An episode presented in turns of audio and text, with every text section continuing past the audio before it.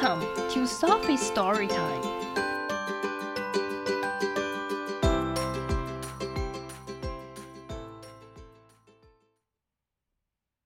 Today's story is Baby's First St. Patrick's Day by D.K.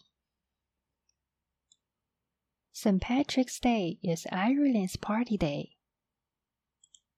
圣派翠克节是爱尔兰的派对节。 It's celebrated all around the world. 世界各地都在庆祝这个节日。The day is named after Ireland's patron saint. 这一天是以爱尔兰的圣人来命名。On St. Patrick's Day，在圣派翠克节的这一天，lots of people dress up，很多人打扮。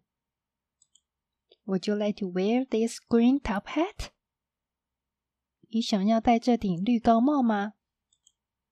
We are sure to see a three-leaf shamrock.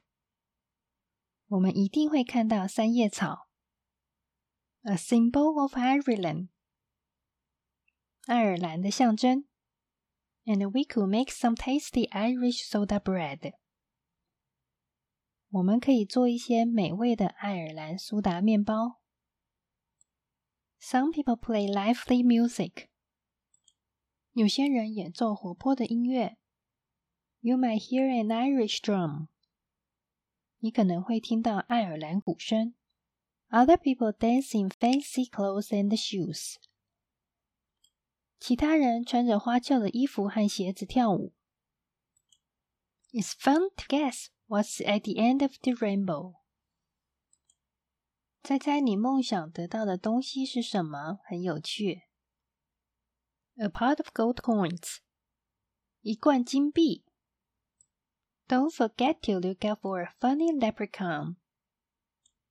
别忘了留意小妖精。May the luck of the Irish be with you. 愿爱尔兰人的好运与你同在。The end.